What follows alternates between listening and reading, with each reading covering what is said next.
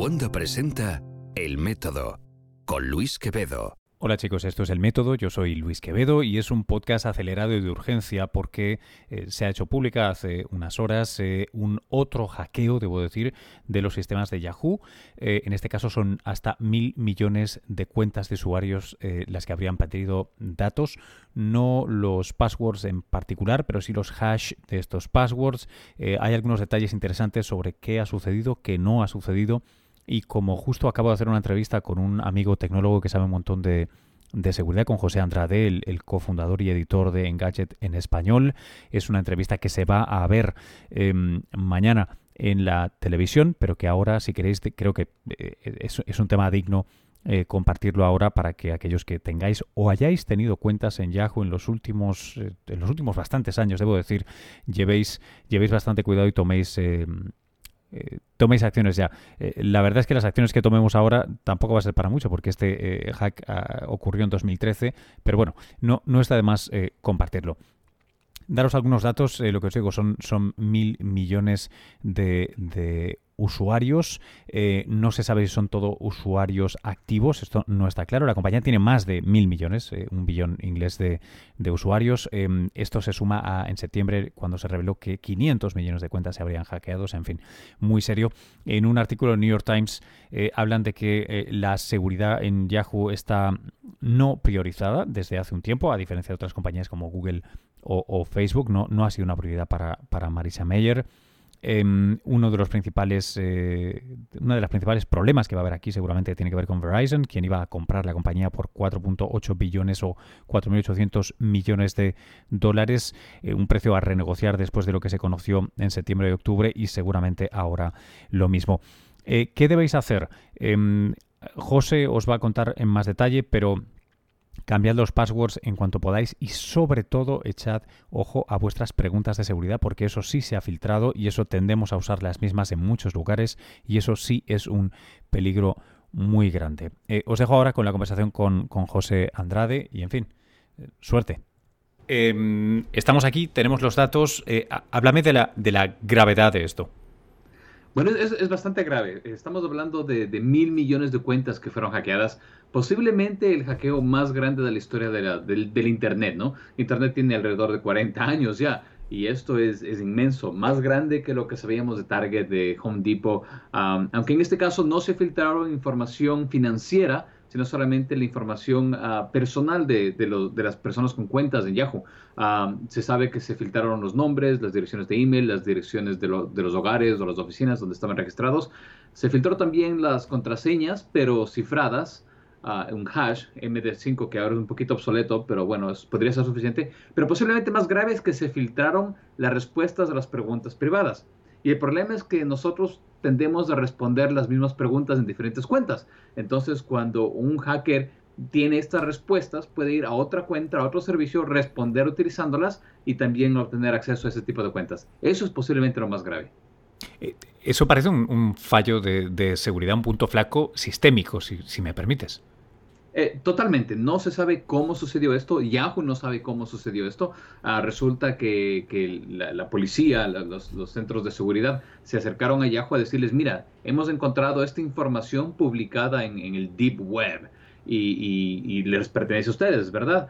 Eh, Yahoo revisó la información, dijo, sí, nos pertenece a nosotros y por medio, cuando, cuando tiene suficientes datos, puede identificar las, las fechas, los tiempos y dijeron, sí, esto, esto fue robado en agosto del 2013. Wow. Eh, un comentario sobre lo que está pasando con Yahoo, porque yo antes se lo describía a alguien como es, lo que pasó eh, en la etapa eh, en, la etapa de Yeltsin. Yo creo, cuando, cuando llega la perestroika de verdad, se empieza a desballestar el gran imperio ruso y las cosas empiezan a fallar por, por dejadez. Uno tiene la impresión con, con Yahoo de que, de que no sé si toda la compañía o al menos la seguridad informática no es una prioridad, seguramente porque ellos no piensan en su futuro ni en crecer. Eh, sí, bueno, Yahoo ha estado con problemas desde hace mucho tiempo ya. Ah, por eso contrataron a Marisa Mayer para que sea la, última esperanza. Ella les iba a sacar del hueco este. y resulta que, no pudo, que, ya las oportunidades se habían escapado y, Verizon eh, había dicho que iba a comprar a Yahoo por 4.800 millones de dólares. Ah, tengo que también decirlo, yo trabajo para Verizon, ah, porque yo trabajo para AOL y Verizon compró AOL y Engadget es parte de AOL. Pero bueno, Verizon iba a comprar Yahoo, todavía está en los planes de compra, pero detrás de este, este, este, conocimiento de mil millones de cuentas hackeadas, no sabemos si es que vayan a pedir un descuento significativo o simplemente digan, no, esto ya es suficiente y no vamos a comprar más. Así es que sí, Yahoo ha estado con problemas, los, los mejores ingenieros han dejado Yahoo, resulta que los ingenieros que construyeron WhatsApp trabajaban en Yahoo. Entonces, gente muy valiosa, muy inteligente que, que, ya no quiere trabajar ahí desde hace varios años y con lo último que tienen es seguramente con, con lo que les queda. Y, y, claro, ya no hay recursos para, para, la seguridad, no hay emoción de la gente, eh, no hay cuidado y este es el resultado.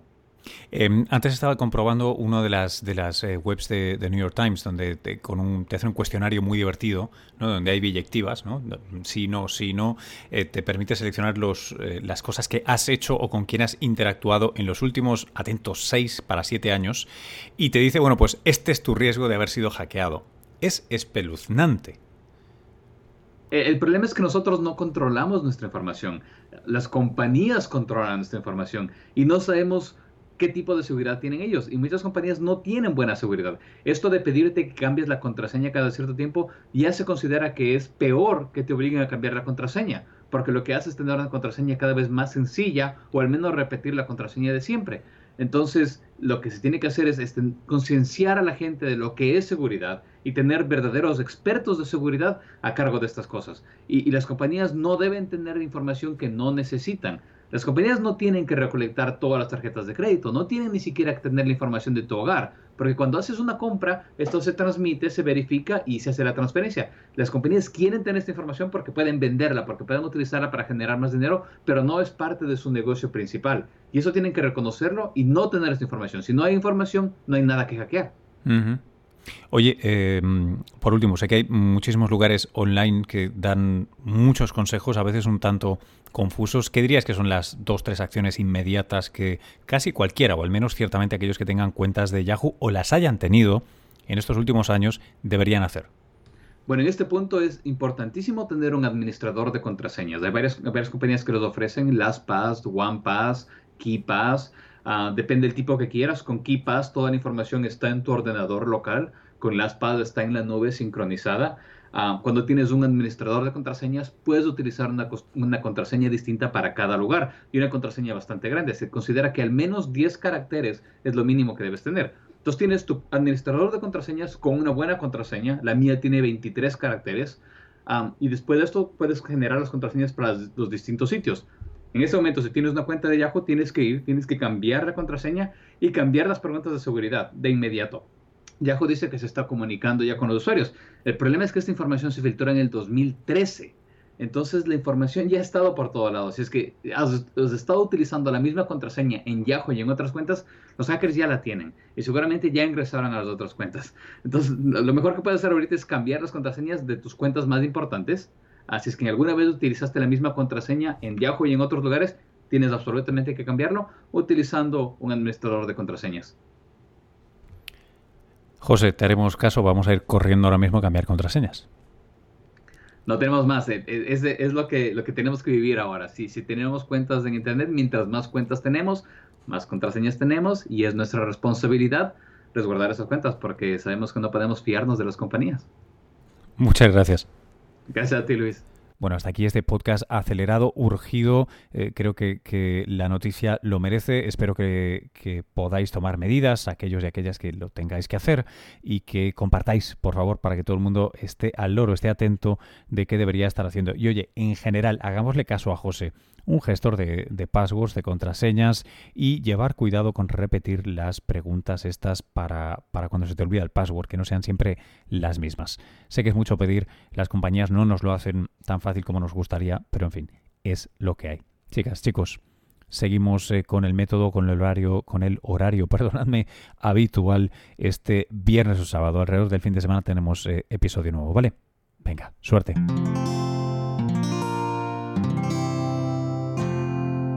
Puedes escuchar más capítulos de este podcast y de todos los que pertenecen a la comunidad Cuonda en cuonda.com.